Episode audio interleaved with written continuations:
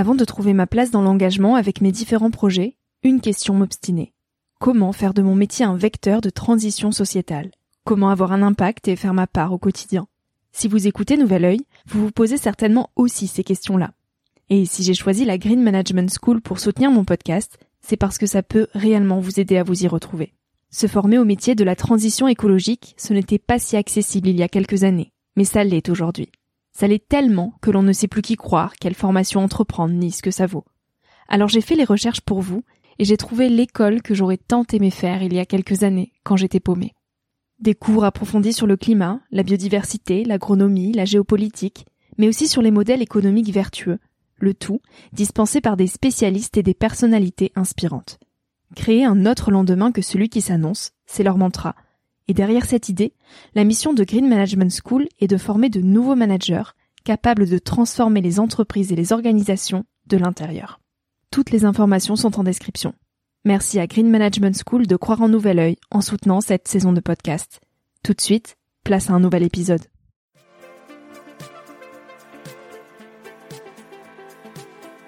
Salut à tous, je suis Victoria Guillaumont, j'ai 22 ans, et je vous souhaite la bienvenue sur Nouvel Oeil. J'avais envie de partager quelques prises de recul à un âge où l'on se cherche, où l'on construit son chemin, dans un monde de plus en plus incertain. Un monde où les réseaux sociaux sont omniprésents, où les informations viennent dans tous les sens, et où trouver sa place est souvent une belle épreuve du combattant. Alors je pars à la rencontre de personnalités et de personnes inspirantes qui se sont posées il y a quelques années les questions que nous, on se pose aujourd'hui. Ces personnes qui de près ou de loin ont rêvé, ont osé, ont expérimenté et qui ont de jolis messages à nous transmettre pour nous aider à avancer d'un pied plus sûr dans la vie. Parce que tous, on a besoin de conseils, d'inspiration et de vagues d'espoir auxquelles se raccrocher. Alors le temps d'une trentaine de minutes, je vous invite à emprunter un nouvel œil pour regarder le monde sous un autre angle, pour vous recentrer sur ce qui est essentiel et sur qui vous êtes pour vous aider à trouver votre chemin et surtout à oser. Aujourd'hui, on se retrouve pour le deuxième épisode de la liste de hors-série avec Églantine. Dans cette série, je vous propose un format plus court sur un thème précis qui nous parle à tous. La semaine dernière, Églantine nous a parlé de la confiance. Aujourd'hui, on fait le lien avec nos peurs. Chaque jour, nous sommes confrontés à différentes peurs qui nous empêchent d'avancer sereinement et qui nous bloquent. Peur de l'avenir, peur de prendre des décisions, peur de changer d'habitude, alors comment on les surmonte, ces peurs, et d'où viennent-elles? Je vous propose d'emprunter l'œil d'églantine pour regarder la peur sous un autre angle. Alors ça va être marrant parce que je vais te dire euh, du manque de confiance en soi. Parce que pour moi tout est lié et vraiment la confiance en soi c'est la base de tout. C'est ça qui nous fait euh, bah, surmonter nos, peurs justement, c'est ça qui nous fait aller de l'avant, c'est ça qui, qui nous fait prendre conscience qu'en réalité nos peurs elles viennent de nos pensées de nos croyances. Donc c'est un vrai travail à faire sur soi. Euh, peut-être c'est aussi un manque d'introspection. C'est euh, une volonté toujours de, de, valider ce que la société nous a fait croire jusqu'alors, sans se demander qu'est-ce qu'on est en réalité, nous au fond.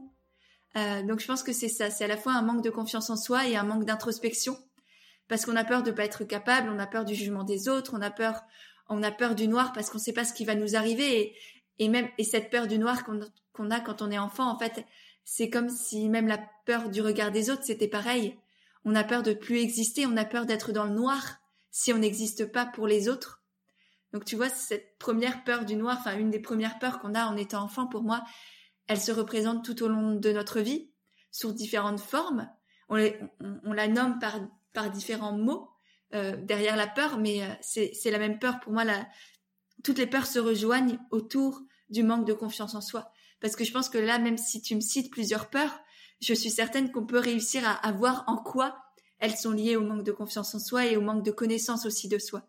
Donc c'est pour ça, moi, que, que dans tous mes dans tous mes écrits, tous mes posts sur Instagram, tous mes podcasts, etc., je repars toujours de se découvrir, savoir qui l'on est, pour ensuite réussir à s'accepter, à assumer qui l'on est, à prendre confiance en soi, et ensuite passer à l'action. C'est vraiment pour moi, ça se fait en trois étapes. Et c'est ça qui nous permet de dépasser nos peurs, c'est savoir qui nous sommes, s'accepter, prendre confiance et se lancer. Peu importe dans quoi on se lance, mais voilà, ça se fait en trois étapes et c'est comme ça qu'on dépasse nos peurs. La peur du regard des autres, bah c'est pareil, c'est on, a envie de plaire, on a tout du moins on a envie de, ne pas déplaire parce qu'on a peur d'être jugé, on, a peur d'être de passer pour quelqu'un, je sais pas, qui n'a pas de valeur ou de quelqu'un de bizarre parce qu'on a envie d'être comme les autres, on a envie d'être validé. Et cette validation là, ce besoin de validation, bah, il vient aussi du manque de confiance en soi. Parce que si on avait pleinement confiance en soi, si on savait que quoi qu'il arrive, et peu importe ce que les autres peuvent dire à notre sujet, bah on est bien, on est nous, on a le droit d'exister, on est une personne à part entière, on a de la valeur, on a des capacités, on a des compétences. On n'a pas toutes les capacités du monde, on n'a pas toutes les compétences du monde non plus. Mais c'est pas grave, c'est comme ça. On est un être humain, on est un être humain imparfait et, c'est justement ça qui fait de nous des humains. On est vulnérables, on a des forces, on a des faiblesses encore une fois et, et c'est pas grave et c'est ok et les autres aussi. Et je pense que souvent on, on a l'impression que les autres ont peut-être plus de valeur, plus de compétences, plus de connaissances. Mais c'est pas le cas.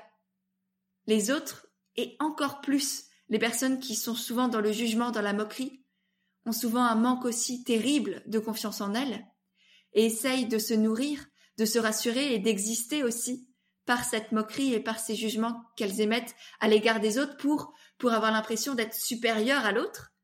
Alors qu'en réalité, si on creuse au fond, je ne vais pas dire qu'elle est inférieure, cette personne qui se moque, parce que c'est pas vrai, mais on est tous sur le même plan d'égalité.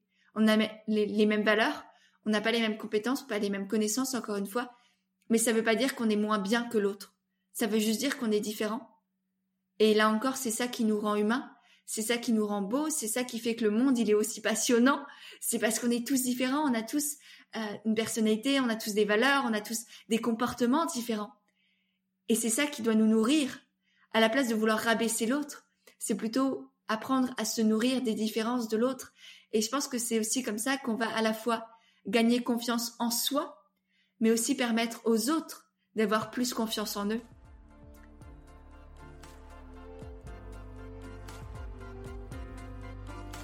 Peut-être qu'une de mes plus grandes peurs, c'est celle qui, tout du moins celle que j'évite le plus, à laquelle j'évite le plus de penser, c'est la peur de la mort parce que ça veut dire que je pourrais plus vivre, je pourrais plus faire toutes ces expériences, je pourrais plus faire tous ces tests, à toutes ces, je pourrais plus, enfin peut-être d'une manière différente selon nos croyances. Euh, je sais pas encore, euh, je suis pas au clair là-dessus non plus sur euh, qu'est-ce qui se passe après la mort, tout du moins dans cette vie-là.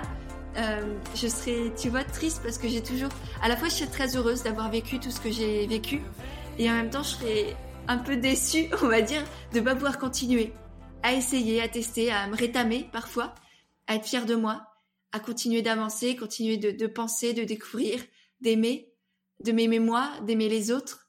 Et ouais, j'ai peur du coup de pas aller au bout de mes projets parce que j'ai pas le temps, parce que j'ai trop de projets, trop d'idées, trop d'envies, trop de trucs à tester, à essayer. Euh, donc voilà, j'aimerais encore un, petit bout de vie pour pouvoir continuer ça. Donc ma, peur, tu vois, elle est presque à l'encontre de la peur de certains autres qui ont peur de vivre. Moi j'ai peur de mourir et d'avoir pas assez vécu. Parce que je pense que beaucoup de peurs aussi sont liées à la peur de vivre qu'on ne vit pas assez qu'on ne vit pas à 3000% et euh, sans même le conscientiser hein, on se dit ouais ouais je vis ma vie euh, c'est c'est trop bien et tout. Mais en réalité on vit pas vraiment parce qu'on a peur de vivre et nos peurs souvent on se fait tout un drame mais mais ce sont des fausses peurs et si on, se demande souvent moi ce que ce que je conseille aux entrepreneurs que j'accompagne de faire, c'est de se demander c'est quoi le vrai risque derrière tout ça? Tu vois, si demain tu, quittes ton boulot parce que tu sens que tu es animé, par exemple, tu veux faire de la couture, tu es animé par la couture et il y a quelque chose qui, qui, vibre en toi quand tu fais de la couture et que toi, pourtant, bah, tu as toujours ton, ton, job de salarié dans lequel t'es pas forcément heureux, que tu te demandes, mais c'est quoi les vrais risques derrière le fait de quitter ton job de salarié? C'est quoi les vrais risques derrière tes peurs? Bah, tu te rendras compte qu'effectivement, tu vas peut-être devoir euh, pendant un certain temps manger plus de pâtes et, sortir un peu moins, peut-être revenir chez tes parents. Mais est-ce que c'est grave tout ça? Est-ce que c'est pas surmontable? Et est-ce que ton rêve là de devenir couturière par exemple, c'est pas plus fort et a pas plus de valeur que le fait de vivre une vie confortable dans la sécurité, mais où tu t'épanouis pas? Et là, c'est se demander quand on fait face à ces peurs, c'est se demander qu'est-ce qui est réellement important pour soi? Effectivement, prendre soin de ses enfants, c'est essentiel pour souvent la plupart des parents et, ont envie de prendre soin de leurs enfants et ont peur pour leurs enfants. Mais je pense que c'est aussi une juste mesure à trouver, c'est que bah, les enfants, ils ont aussi, ils développent plein de capacités, ils, ils développent plein de compétences. Et c'est justement peut-être en ayant trop peur pour eux qu'on va les empêcher d'avoir confiance en eux et qu'on va aussi créer des peurs en eux. Je pense que les auditeurs, là, si toi qui nous écoutes, tu as des peurs, demande-toi aussi peut-être d'où elles viennent et est-ce qu'elles viennent pas, mine de rien, de tes parents et de loin de, tout ça et, comment tu pourrais faire pour, pour les creuser et, et comprendre, vraiment les analyser pour pouvoir t'en détacher. Merci à toi d'avoir écouté l'épisode jusqu'ici. J'espère qu'il t'a inspiré, rassuré, questionné ou fait rêver d'une manière ou d'une autre. Pour suivre les aventures du podcast, je t'invite à t'abonner pour être informé dès qu'un nouvel épisode sort. Tu peux aussi me retrouver sur Instagram avec le nom du podcast. N'hésite pas à m'écrire si tu veux me faire part de tes retours, de tes impressions et de tes conseils. J'y répondrai avec grand plaisir. Aussi, si tu as aimé l'épisode et que tu souhaites m'encourager dans l'aventure, tu peux me mettre une petite note et un commentaire sur Apple Podcast. C'est un peu le truc chiant qu'on se dit qu'on ira faire plus tard, mais ça prend vraiment deux minutes et ça m'aide beaucoup beaucoup. Je te dis à très bientôt pour un tout nouvel épisode. En attendant, savoure la vie comme il se doit et fais des choses folles.